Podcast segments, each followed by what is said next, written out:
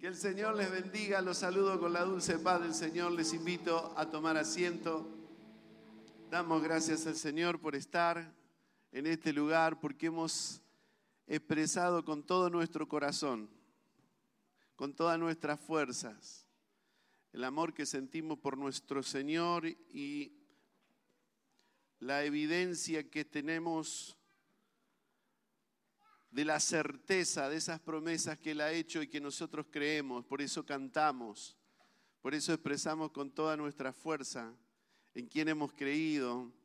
Y todas estas palabras son confesiones, confesiones que le hacemos al Señor de que creemos plenamente en lo que Él nos dijo en su palabra. ¿Sí?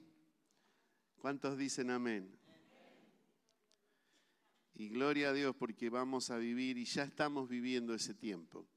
Le voy a pedir a las maestras junto con los niños que vayan saliendo a sus clases.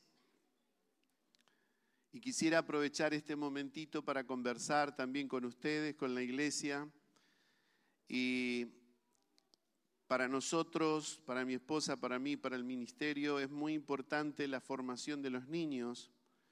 Tan importante que todas las reuniones nosotros separamos a los niños de los grandes para que vayan y tengan sus clases y de la manera que ellos lo puedan entender y lo puedan comprender, asimilar y interpretar lo que la palabra del Señor dice.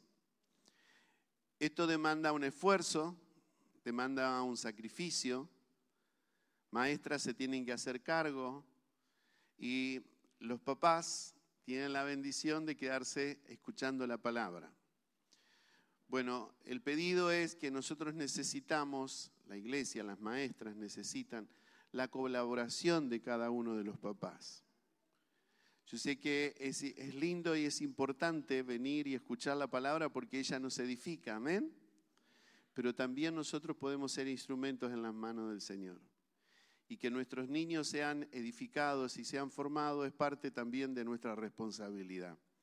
Así que yo les voy a pedir a los padres que se anoten para que no tengan que simplemente dos o tres maestras hacerse cargo de los niños, sino ustedes también puedan ser parte de esto y, y ver cómo se edifican sus propios hijos. ¿sí? Así que yo les voy a pedir después que se anoten con Paola, con, Valeria, eh, aquellos que están dispuestos, ¿sí? Para que no va a ser todas las reuniones, sino de vez en cuando, en una de esas reuniones le van a pedir por favor que los acompañe y les ayude.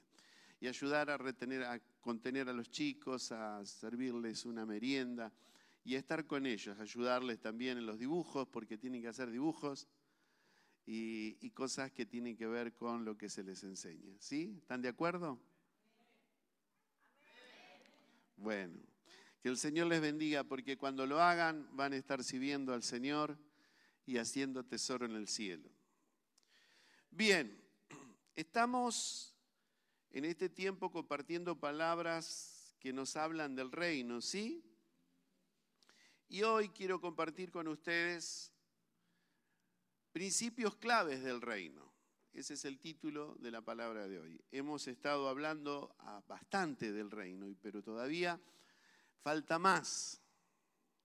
Y yo eh, hoy les comentaba que es como que el Señor cuando repite algo, la Biblia dice cuando el Señor hace resaltar dos o tres veces la misma cosa, es que quiere que prestemos atención.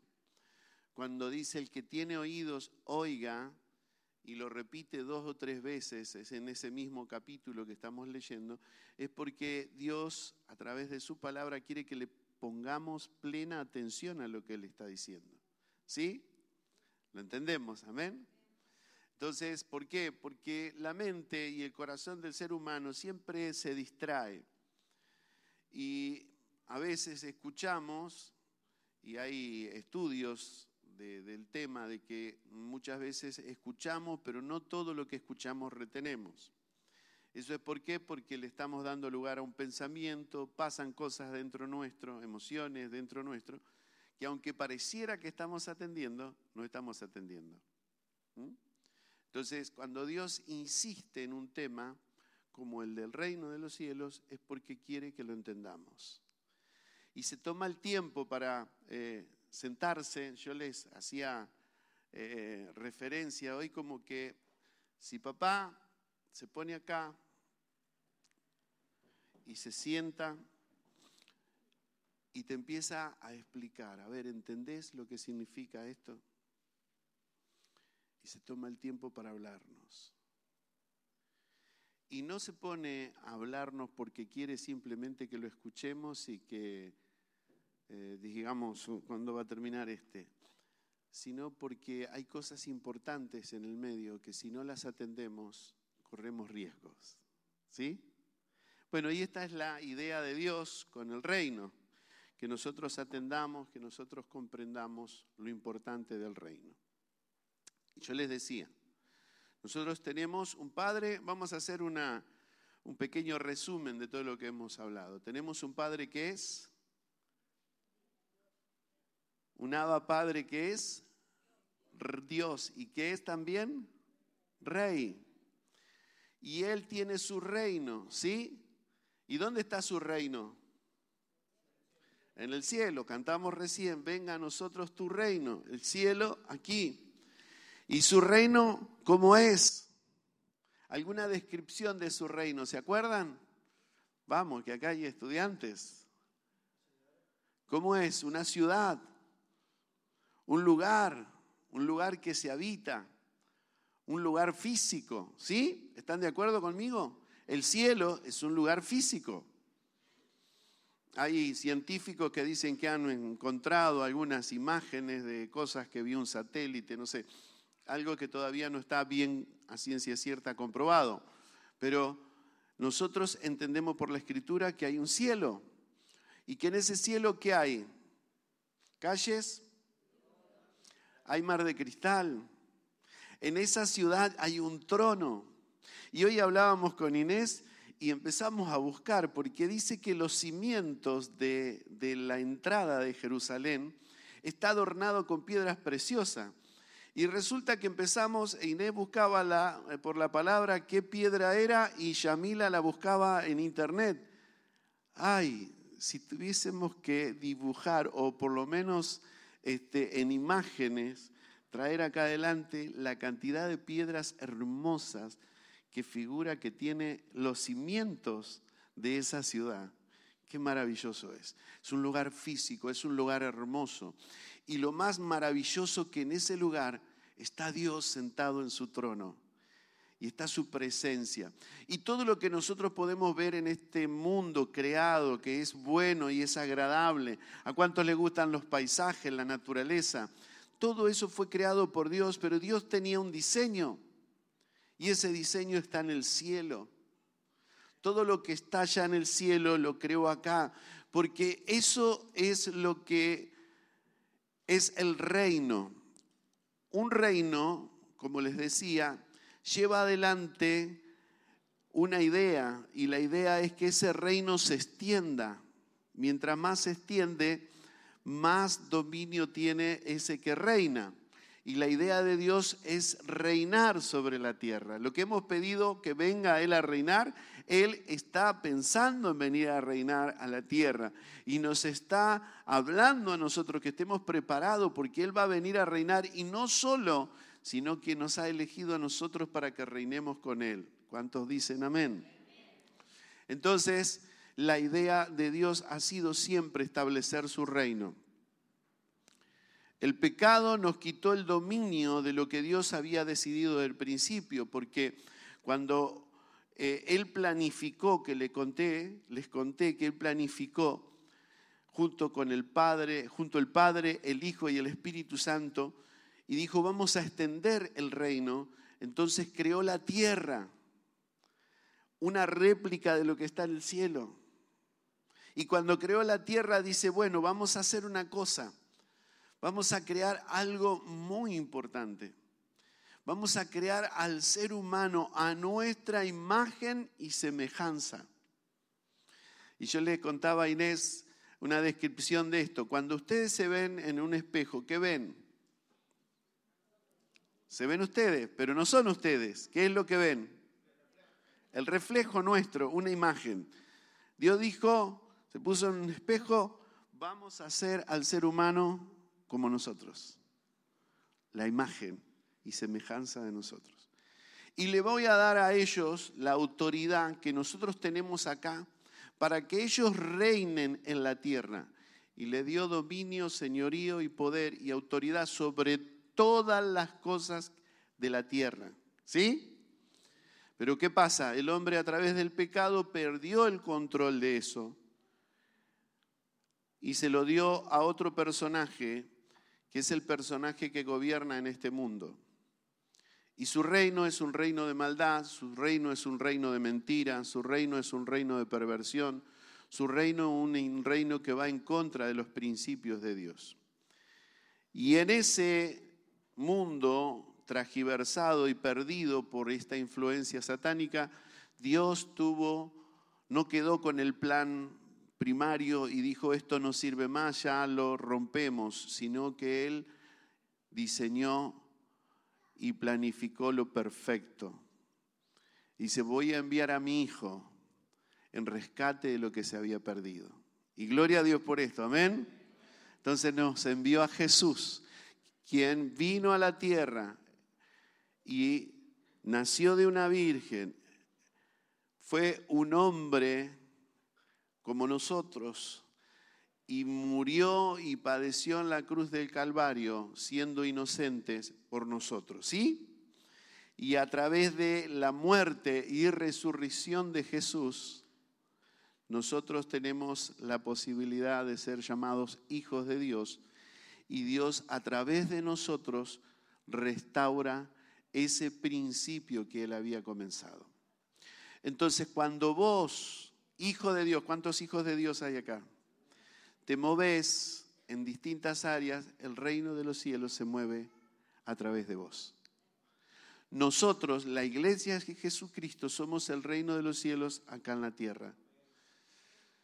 Lo que estamos pidiendo y lo que declaramos en lo que cantamos es que queremos que Él venga porque Él va a volver, Jesús va a volver. Y va a volver para tomar dominio y reinar sobre toda la tierra. Por ahora su reino está a través de nosotros. Y nosotros tenemos que ser tan hijos de Dios y representantes de ese reino. Hemos compartido que somos embajadores del reino. Nosotros somos la luz del mundo. Y la luz del mundo no puede estar escondida, sino la luz del mundo tiene que estar, exhibida. Vos sos la luz del mundo, yo soy la luz del mundo.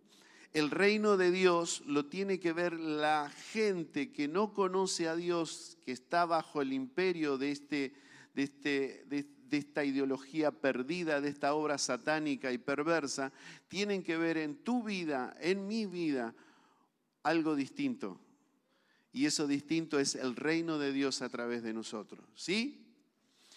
Y miren, yo copié una frase, no es mía, y dice así, el reino de Dios es el pueblo de Dios, bajo el gobierno de Dios, con la bendición de Dios. Así que el reino de Dios es el pueblo de Dios bajo la guía de Dios. ¿Sí? Entonces, decirle al que tenés al lado, vos sos el reino de Dios. Vos sos el representante de su reino acá en la tierra. Y para ser representantes de Él tenemos que andar como Él quiere que andemos. Entonces, sabiendo esto y entendiendo esto, yo les voy a dar tres principios claves para vivir en concordancia con el reino de Dios. Eh, porque nosotros decimos, sí, yo soy hijo de Dios, soy representante de su reino, pero vivo más actuando a través de la cultura de este mundo y no la cultura del reino. Y Dios quiere que nosotros estemos bien conscientes, empapados, bien conocidos de lo que es la cultura del reino.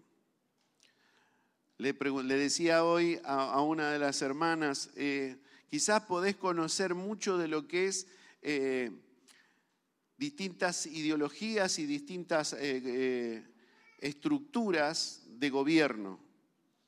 podés conocer lo que es el gobierno neoliberal, lo que es un gobierno democrático, lo que es un gobierno comunista, lo que es un gobierno socialista. Pero lo que sí nosotros tenemos que tener bien claro cómo es un gobierno bajo el reino de Dios. Nosotros podemos decir, vivimos en un gobierno democrático, ¿eh? donde muchos deciden. El gobierno que tenemos de los cielos no es democrático, es teocrático. Dios es nuestro Dios y Él guía nuestras vidas y gobierna nuestras vidas. ¿Sí? ¿Es así en nosotros? Amén, porque nos regimos por lo que dice la palabra de Dios y actuamos de acuerdo a los principios establecidos por Dios. Bien, vamos a tomar lectura eh, de un texto de, que tomé para, para basar en estos tres principios. Mateo capítulo 13, verso 18 al 23. Ustedes van a ver que en su Biblia tienen un título. Dice, Jesús explica la parábola del sembrador. Jesús dio una palabra a la multitud y fue la palabra del sembrador, pero se tomó un tiempo aparte para explicarle a sus discípulos el significado de esta palabra. Hoy Dios se toma el tiempo para explicarnos el significado de esta palabra a nosotros, ¿sí? Entonces que tengamos oídos bien atentos para comprender. Dice en el verso 18, oí pues vosotros la palabra del sembrador. Cuando alguno oye la palabra del reino y no la entiende, viene el malo y arrebata lo que fue sembrado en su corazón. Este es el que fue sembrado junto al camino. Verso 20. Y el que fue sembrado en pedregales, este es el que oye la palabra y al momento la recibe con gozo, pero no tiene raíz en sí, sino que es de corta duración, pues al venir la aflicción, la persecución por causa de la palabra, luego tropieza. El 22 dice, el que fue sembrado entre espinos es este que oye la palabra, pero el afán de este siglo y el engaño de las riquezas ahogan la palabra y se hace infructuosa. Mas el que fue sembrado en buena tierra, este es el que oye la palabra y entiende la palabra y da fruto y produce a ciento, a sesenta y a treinta por uno. Querido Señor, te damos gracias, te honramos, te bendecimos porque estamos en tu casa, Señor, y en tu presencia, como hemos cantado, hay plenitud de gozo. Y hemos venido para comprender y entender, Señor, los principios de tu verdad, los principios de tu reino. Queremos, Señor, que nos abras el entendimiento, la comprensión para que seamos prudentes y responsables. Estábamos hablando desde que comenzamos la reunión, Señor, de lo que deseamos de parte tuya y principalmente que podamos vernos de acuerdo a tu propósito, Señor, que ese colirio que está en el cielo, ese colirio que tú tienes para nosotros, limpie nuestros ojos para poder vernos tal cual somos. Señor, queremos agradarte, queremos honrarte y queremos ser dignos representantes del reino de los cielos en la tierra. Tú nos has dejado esta misión y nosotros somos responsables de llevarla adelante con vidas verdaderamente transformadas, cambiadas, evolucionadas, mejoradas, inteligentes, sabias, que saben, Señor, y que conocen plenamente tu voluntad. En el nombre precioso de Jesús. Amén. Bien, dice el primero, cuando uno oye la palabra del reino y no la entiende, viene el malo y la arrebata. El entendimiento acciona en nosotros cuando nosotros tenemos atención y comprensión de lo que nos están explicando. Eh, hay personas que tienen facilidad de entender. Yo en la escuela no era muy hábil en esa, eh, no, no, era muy virtuoso, me tenían que explicar dos o tres veces la misma cosa, pero hasta que la podía entender. Y el entendimiento se ejercita. ¿Cuántos saben que se ejercita? ¿Sí? Como ser, si ustedes tienen la televisión a todo volumen, mirando una película y están estudiando y memorizando un texto o una canción para cantar en la iglesia, ¿lo van a hacer? Para poder eh, tener entendimiento de lo que se está haciendo, ¿qué es lo que necesitamos? Atención, silencio, eh, eh, concentración y, darle todo toda la atención, todo el empeño que lo que están diciendo queremos comprenderlo en profundidad. Dice que el primero el que fue sembrado a la orilla del camino no tuvo entendimiento. Pero no tuvo entendimiento porque no, no le dio plena importancia. Y, y, esto es un problema también en la iglesia actual, porque nosotros eh, conocemos a Cristo, entregamos nuestra vida al Señor, la semilla fue sembrada, pero a veces no le damos plena importancia a la palabra dentro de nuestras vidas. Es más, tenemos una idea de Dios a nuestra manera y no nos sometemos a la manera de Él. Entonces comprendemos las cosas a media. Y por eso a veces los problemas nos ahogan, por eso los problemas nos abaten, por eso nos alejamos de Él, por eso caemos en errores, en fracasos, porque nuestra vida no ha estado centrada en el entendimiento que tenemos que tener de su voluntad y de su palabra. Miren lo que dice Oseas, el profeta Oseas en el capítulo 4 y verso 6. Dice, mi pueblo fue destruido porque le faltó conocimiento. Mi pueblo fue destruido porque le faltó conocimiento. Pero ahí vamos a leer más adelante que hay un detalle. ¿Por qué le faltó conocimiento? Nosotros acá en la iglesia ULAP no podemos decir que la gente no tiene la posibilidad de tener conocimiento. ¿Amén? ¿Por qué? Cuénteme por qué. Porque tenemos discipulado, porque tenemos que seminario, porque tenemos gente que podemos consultar y que podemos buscar información para que nos enseñen. Esta es una iglesia que, una congregación que se preocupa por la formación del conocimiento de la verdad de la palabra. Ahora, ¿por qué será que algunos conocen más y otros conocen menos? ¿Por qué será que algunos entienden los principios de Dios y de la voluntad de Dios y otros se les tiene que explicar? Esto es una pregunta que tenemos que hacernos cada uno de nosotros. Pero mire lo que dice Oseas que pasaba con el pueblo en la antigüedad y tomemos como referencia si esto no nos pasa a nosotros. Dice, mi pueblo fue destruido porque le faltó conocimiento por cuánto desechaste el conocimiento. ¿Qué es lo que hizo el pueblo? Desechó el conocimiento. Cuando a mí me dicen, vení a la casa que tengo algo para enseñarte y yo digo, no, yo tengo otra cosa que hacer, me voy para otro lado. ¿Qué hago? Desecho lo que me proponen. ¿Cuántos tienen propuestas de venir a estudiar, de venir a prepararse? de aprender esto, de aprender aquello, pero prefieren hacer otras cosas.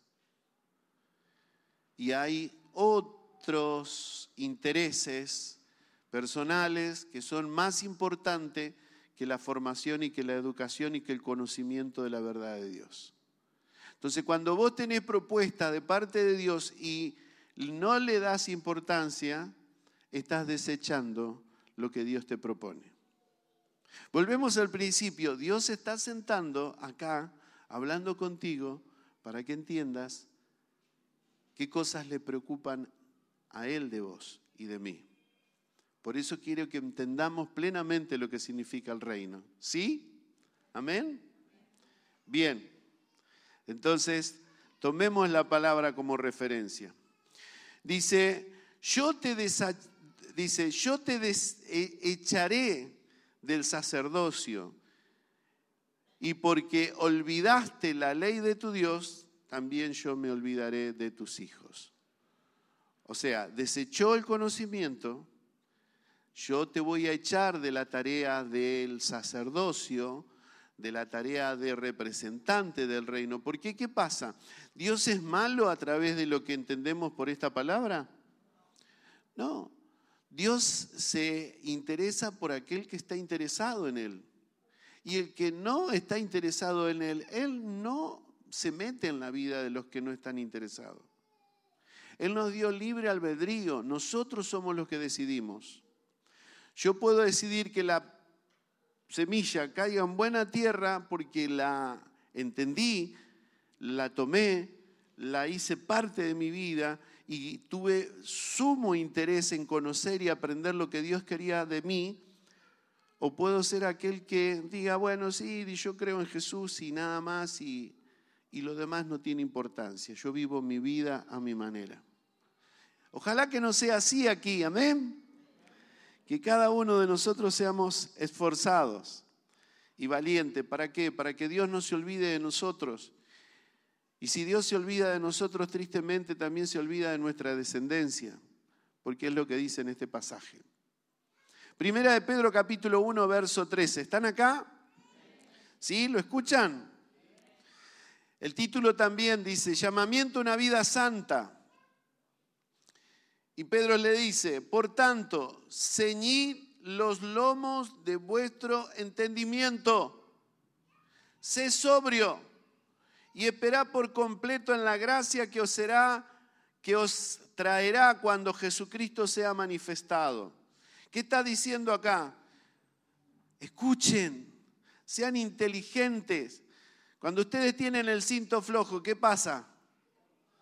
Se le caen los pantalones. A mí me pasa. Cuando ustedes tienen el cinto flojo de la mente, del entendimiento, se le caen las ideas. Entonces Dios quiere que nosotros ciñamos nuestra mente y que atendamos los principios de Dios, de la gracia de Dios, y seamos sobrios. ¿Qué quiere decir sobrio?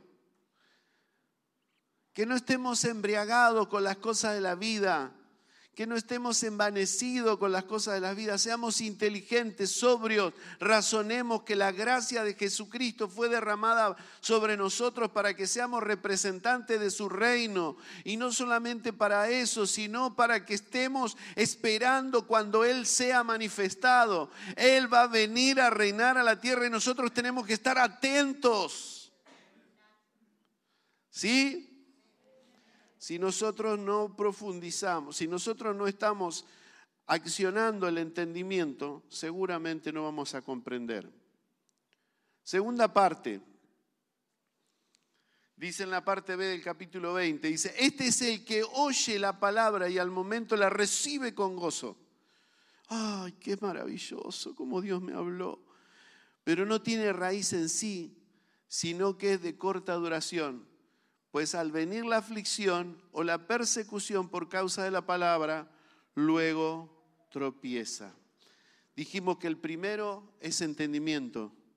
El primer consejo de parte de Dios para aplicar el conocimiento del reino de los cielos es profundizar. Y acá es un tema que tenemos que analizarlo todo junto. Nosotros a veces decimos que entendemos y que creemos en Cristo, pero no nos, no nos interesa profundizar. Y Dios se evidencia en cada uno de acuerdo a lo que nosotros entendemos de Él. Pero la semilla, la palabra de Dios, no solamente tiene que caer en buena tierra, sino que se tiene que meter las raíces para adentro y profundizar. Esa es la idea de Dios. Ahora, nosotros podemos escuchar la palabra, podemos recibir con gozo, podemos entender, podemos ser parte de una congregación, podemos ser felices y un pueblo que vive muy feliz, pero sin raíces. Entonces vienen los problemas, viene la persecución, vienen los avatares de la vida, vienen las situaciones difíciles en nuestro hogar, en nuestra familia, en nuestro trabajo, en la misma congregación y tristemente toman la decisión de alejarse de Dios porque no echaron raíces. ¿Cómo están tus raíces? ¿Cómo está tu profundidad? ¿Cómo estás haciendo profundo esas raíces? Miren, nosotros estamos enseñando Apocalipsis los días martes. Y yo les he pedido por favor que asistan los martes a aprender Apocalipsis, porque Apocalipsis es parte necesaria diría que un ciudadano del reino de los cielos no puede no comprender Apocalipsis. Un ciudadano del reino no puede estar sin saber y conocer Apocalipsis. Quizás muchos no tengan entusiasmo porque les cuesta comprender, pero hay que esforzarse, hay que profundizar, hermanos. Porque van a venir momentos, según lo que cuenta el libro de Apocalipsis, que es el relato del Padre contando lo que va a pasar en los tiempos finales, contándole a la iglesia, contándonos a nosotros a través del libro de revelación, el libro que es correr el velo y nos revela, nos muestra lo que está, lo que va a venir, lo que va a suceder. ¿Por qué cantamos que estamos esperando al Señor? ¿Por qué creemos en que no vamos a irnos al cielo a reinar y a vivir allá en el cielo por la eternidad? No, porque Dios viene a restaurar la tierra a través de su Hijo y nosotros vamos a reinar con Él y tenemos mil años para restaurar la tierra hasta que Él vuelva, hasta que el Padre vuelva. Jesús viene y junto con nosotros vamos a gobernar y tener el tiempo para restaurar esa tierra. Y si vos no lo entendés porque te cuesta comprender, vení Apocalipsis y aprendé. Eso es querer profundizar. Ahora analizá si vos estás viniendo los martes o no. Y si no venís, ah, porque yo trabajo, pastor. Está bien, está justificado. Pero tenés para poder recibir las clases a través de audio y poder aprender. El que quiere profundizar, el que quiere aprender, tiene todas las posibilidades de parte de Dios para aprender. Pero ahora, si yo no le doy importancia es porque para mí no tiene importancia la venida del Señor. O para mí no tiene importancia lo que va a pasar en el futuro. Entonces, ojo, cuidado, no sea que no esté profundizando y cuando venga el momento de la persecución o cuando venga el momento de la aflicción o cuando le tenga que echar mano a lo que ha aprendido, diga, Dios es injusto, para esto me trajo, y termines alejándote de Dios por no comprender la escritura. Pero Dios te ama, amén. Mira lo que tenés al lado, decirle, Dios te ama. Dios quiere que profundices. Dios está preocupado por vos. Dios insiste en que seas un buen ciudadano del reino. Mire lo que dice Filipenses. Pablo hablándole a la iglesia de Filipenses. Capítulo 3 y verso 8. Le dice, ciertamente aún estimo todas las cosas como perdidas por la excelencia de qué? Del conocimiento de Cristo Jesús mi Señor por amor del cual lo he perdido todo y lo tengo todo por basura para ganar a Cristo. Pablo, un hombre preparado, un hombre intelectual, un hombre conocedor de la escritura, un hombre que eh, vivía su religión de manera responsable, era hacedor de lo que él entendía de la escritura pero aún se dio cuenta que cuando vino Jesús el Mesías, él fue un perseguidor porque no entendió lo que estaba escrito. Entonces dijo, esto no sirve, es basura. ¿Por qué? Porque a través de Jesús empezó a descubrir las profundidades de Él. Y nosotros necesitamos conocer sus profundidades. Julie decía, necesitamos conocer su dignidad. Cuando nosotros estamos plenamente sumergidos en el conocimiento de Cristo Jesús, de su amor, de lo que hizo por nosotros, nosotros quedamos de lado.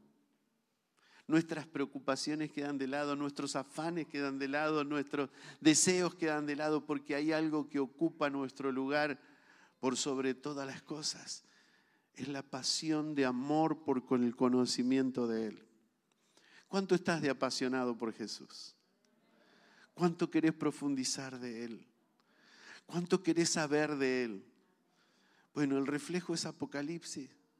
Porque si alguien te dice, mira, te voy a contar lo que va a pasar con mi hijo, y es el padre que te lo viene a contar, si vos sos un apasionado por el conocimiento de Él, te vas a preocupar por estar acá.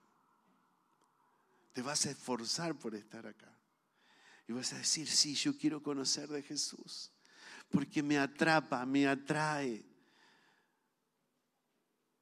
Yo he visto mucha gente, y yo también he sido uno de esos, que ha habido una serie y, la pasaban una vez por semana y no nos queríamos perder la serie porque no vaya a ser cosa que me pierda un capítulo y no pueda ver eh, lo que va a pasar. Porque estamos interesados por conocer. ¿Cuán interesados estamos por conocer de Jesús? Eso es cuestión de cada uno analizarlo. Miren lo que dice Pablo en Romanos capítulo 11, verso 33 y 30, al 36. Dice, oh profundidades de la riqueza, ¿de qué? De la sabiduría y de la ciencia de Dios. Cuán insondables son sus juicios e inescrutables sus caminos. Porque ¿quién entendió la mente del Señor? ¿O quién fue su consejero? ¿O quién le dio a él primero para que él le fuese recompensado? Porque de él y por él y para él son todas las cosas. A él sea la gloria por los siglos de los siglos. Amén. Insondeables, profundas riquezas que están en Dios para aquel que tiene pasión por conocer de sus verdades maravillosas. Yo el otro día estuve en una reunión y digo, vi y, le pregunté al otro día al Señor por qué vi esto y escuché esto y me gustó, tuve, pasé un buen momento.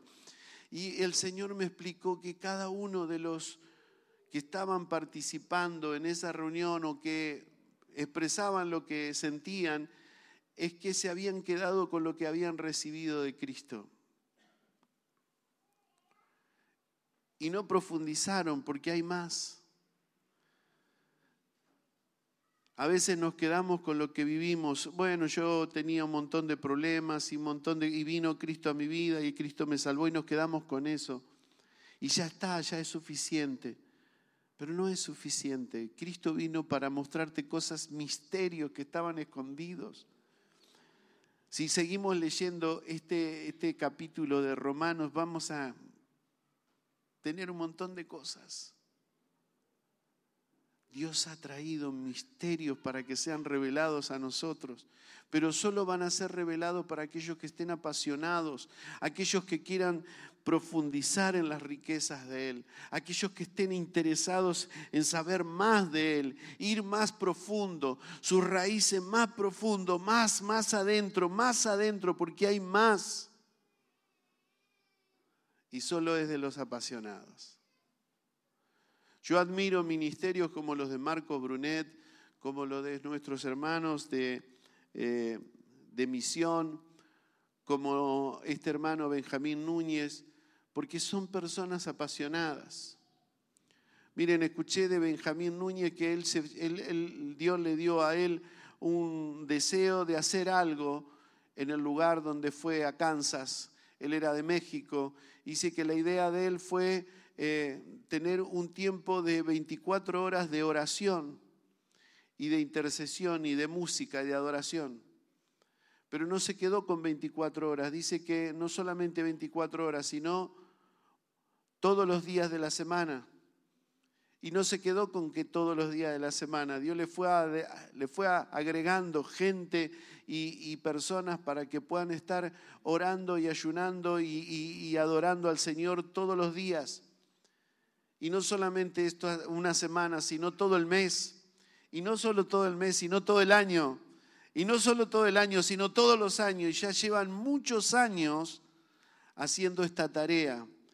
Y dice que en ese lugar donde ellos adoran al Señor y han profundizado en la oración, dice que las personas vienen y hay, un, hay como un agujero en el cielo, porque la presencia del Señor es tan tangible y la revelación de parte de Dios para los que están y participan de ese tiempo es tan grande, pero ha sido a través de la búsqueda cuando vos buscas y profundizás, Dios te revela.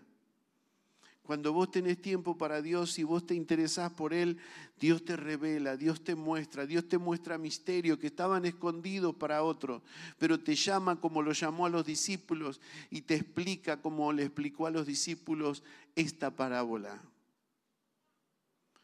¿Cuántos quieren más de Él? Pero ¿cuántos quieren más de Él sinceramente, no por conformarme a mí? Yo quiero más. Yo quiero ir más profundo, Señor. Si hay más, yo quiero más. No me quiero conformar. Ayer fue bueno, pero ya pasó el ayer. Yo quiero hoy más. Apasionados, insondeables, inescrutables, profundas. Y tercero, vamos a leer el 22, la parte B, dice, este es el que oye la palabra, pero el afán de este siglo y el engaño de las riquezas ahogan la palabra y se hace infructuosa. ¿Qué es lo que le faltó? Madurez.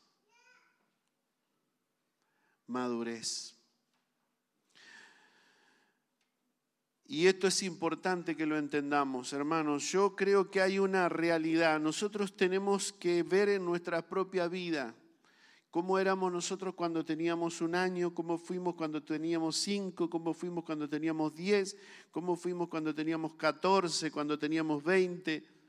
Y así sucesivamente, cómo fuimos evolucionando en el desarrollo de nuestra mente.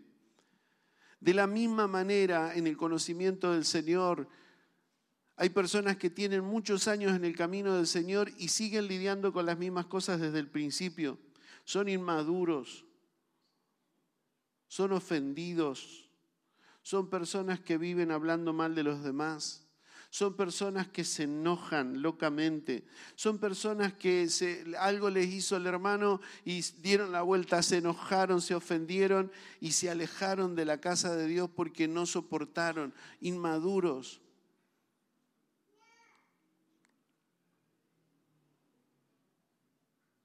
Dios quiere madurez en nosotros, pero madurece de acuerdo al tiempo que nosotros llevamos en el camino del Señor. Ahora yo te hago una pregunta, vos cuántos años tenés en el camino del Señor? Ahora, ¿ves que ha sido la misma evolución que tu propia vida? El crecimiento, la madurez, el desarrollo, el entendimiento de tu vida en el Señor.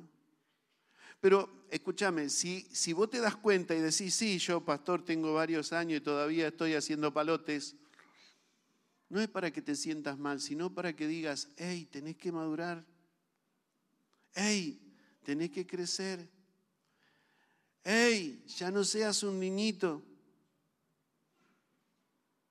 Hoy le contaba que había un pastor eh, maestro en la palabra del titular o el presidente fue, ya está con el Señor, del Seminario Bíblico de Fe, Milton Pope, americano, y decía, estábamos en una reunión que habíamos ido de todas las iglesias, acá veo, dice, muchos bebitos. Dice, veo muchos bebitos grandes. Cuando vos ves a un bebé, te tierniza el corazón. Amé cuántos bebés hay acá. ¿eh? Mira ese que tiene María en los brazos. Pero cuando vos ves así en los brazos a un nene de 15 años y haciendo lo mismo que está haciendo María ahora, yo te aseguro que no vas a estar viéndolo con buenos ojos. Porque ya es un bebé, no es un bebé, ya tendría que haber crecido. Y a veces en el camino del Señor hay gente que siguen siendo bebés que podrían haber dado fruto, que podrían estar ministrando, que podrían estar ayudando a otro, que podrían estar haciendo cosas poderosísimas en las manos del Señor, pero siguen con la leche, siguen con sus mañas, siguen con sus berrinches, siguen con su falta de madurez. Sigue el pastor o los líderes ayudándolo porque se ofendió, porque le cayó mal, porque no, no lo asisten, porque no lo van a ver, porque no les dan lo que le la lechita, porque no le dan la comidita en la boca. Amados, es tiempo de crecimiento. Es tiempo de que vos des muestras de tu madurez en el camino del Señor, de que creciste, de que estás para ayudar, de que estás para dar, de que el Señor puede decir, este es un digno representante de mi reino que ha llevado a cabo y que es maduro y que eh, puede crecer sabiamente.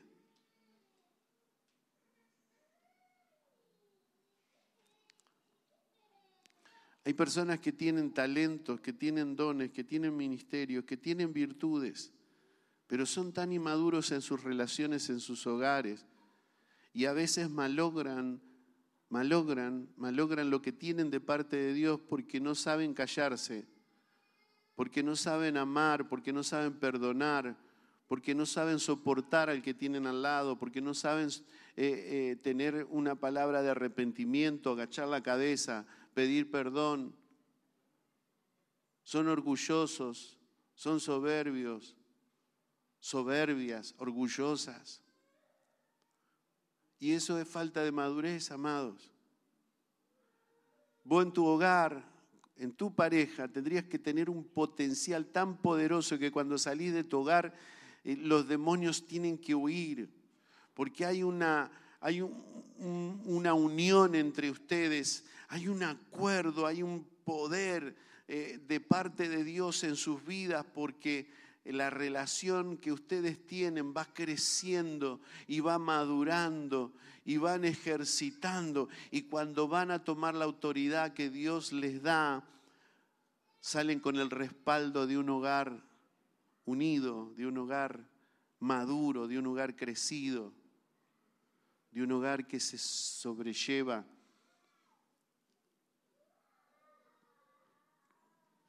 un hogar que no está para condenarse, porque el dedo está para mirar el dedo, para mirar el de los demás, mirar el defecto del compañero, de la compañera, pero no está para mirarse adentro. Pero el colirio está de parte de Dios para que nos podamos ver, amén. ¿Cuántos quieren ese colirio? Yo quiero ese colirio para verme cada día más y para que mi esposa diga, esté cada día más feliz conmigo y yo más feliz con ella, porque tenemos una responsabilidad tan grande como pastores de esta iglesia, que necesitamos estar en sintonía, necesitamos estar en concordancia, necesitamos estar en comunión, necesitamos estar en amor. Ahora, la madurez se muestra en esto, hermanos. Ahora, si está faltando, es porque por ahí falta sabiduría y entendimiento para sobrellevar el hogar, para sobrellevar estas cosas. Y hemos comprendido y hemos entendido que el que necesita sabiduría, ¿a quién se la tiene que pedir? A Dios. Sabiduría, inteligencia, y Él se la da en abundancia. Así que no tenemos pretexto. No podemos decir, no puedo crecer por mi esposo, no puedo crecer por mi esposa. Tenemos que humillarnos, tenemos que arrepentirnos, pedir perdón, cambiar. ¿Sí? ¿Cuántos vinieron el viernes pasado? Los que no vinieron el viernes pasado, yo les aconsejo que escuchen la palabra del viernes pasado. Ahí pueden entrar en la, en, la página de, de Facebook de la iglesia y pueden buscar la predicación de mi esposa y van a tener un consejo maravilloso de la palabra del Señor para que puedan llevar adelante esos cambios. Yo quiero vivir la madurez de la etapa que me corresponde. Hay gente que puede ya estar siendo maestros y siguen siendo infantes. Yo quiero ser maestro. Pero quiero ser maestro no solamente por el conocimiento que tenga de algo que aprendí. Porque yo puedo y muchos pueden venir a enseñar acá. Hoy eh, Julie oraba por los que suben arriba de la plataforma y predican algo que no viven. O que cantan y cantan algo que no sienten Muchos pueden pasar acá adelante, pueden orar, pueden tomar la palabra, pueden impartir la palabra. Pero la cuestión es vivirla. Y la cuestión es ser tan maduro para decir, Señor, yo lo entiendo y me preocupo. Y Dios no se casa ni con vos ni conmigo, sí se casa. Jesús se casó con nosotros. Pero, a ver, quiere decir en el sentido de que Dios es Dios de justicia. Y Él es justo, perfecto, correcto. Entonces no nos va a dar por inocentes si nosotros somos culpables. Entonces, ¿qué quiere decir? Ah, no voy a predicar más, no me voy a subir al púlpito, no voy a cantar más. No, por favor, esforzate en profundizar, esforzate en madurar, esforzate en ser entendido, en comprender lo que Dios nos da como consejo. Y estos son principios del reino. ¿Sí?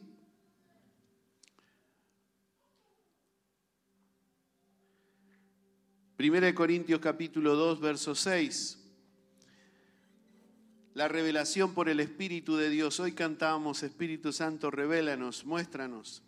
Sin embargo, dice, hablamos sabiduría entre los que han alcanzado madurez y sabiduría. No la de este siglo, ni de los príncipes de este siglo que perecen. Hablamos, y hoy estoy hablando con una congregación que tiene sabiduría, que ha alcanzado sabiduría y que tiene la madurez para que podamos hablar de lo que estamos hablando. Que tiene madurez para comprender que de debe esforzarse en crecer y en desarrollarse en el camino del Señor. Y ya para terminar,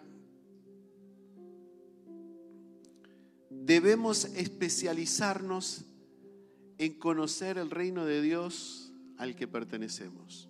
¿Se van a acordar de esto? ¿Lo quieren repetir conmigo?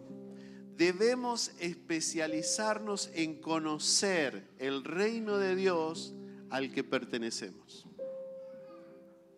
Especialista. ¿Especialista en qué? Especialista en el conocimiento del reino de Dios.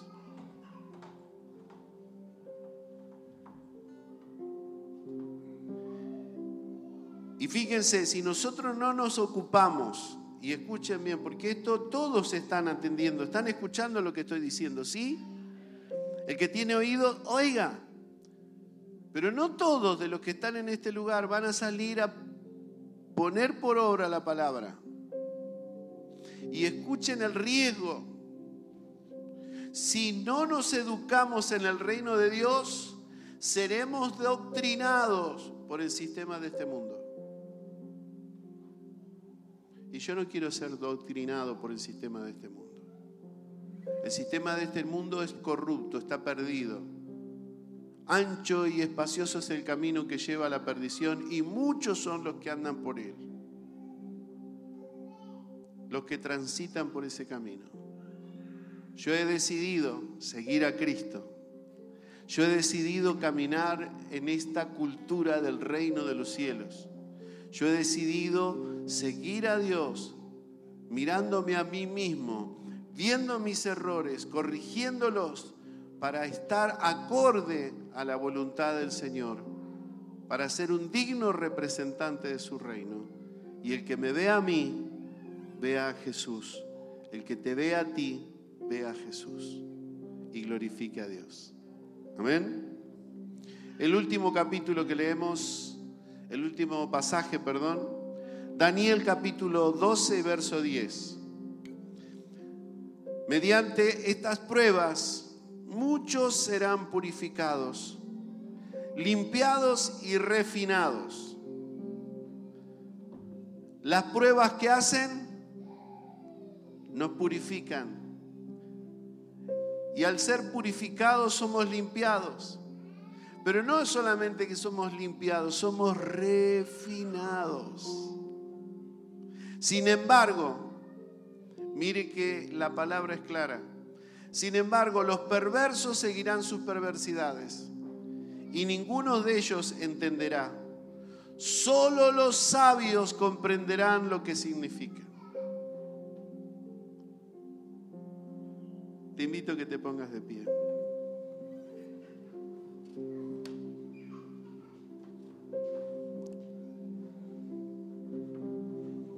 Inteligencia.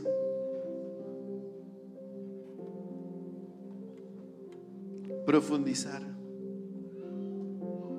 Y echar raíces. Madurez. Madurez. Amén. Eso es lo que queremos de parte del Señor.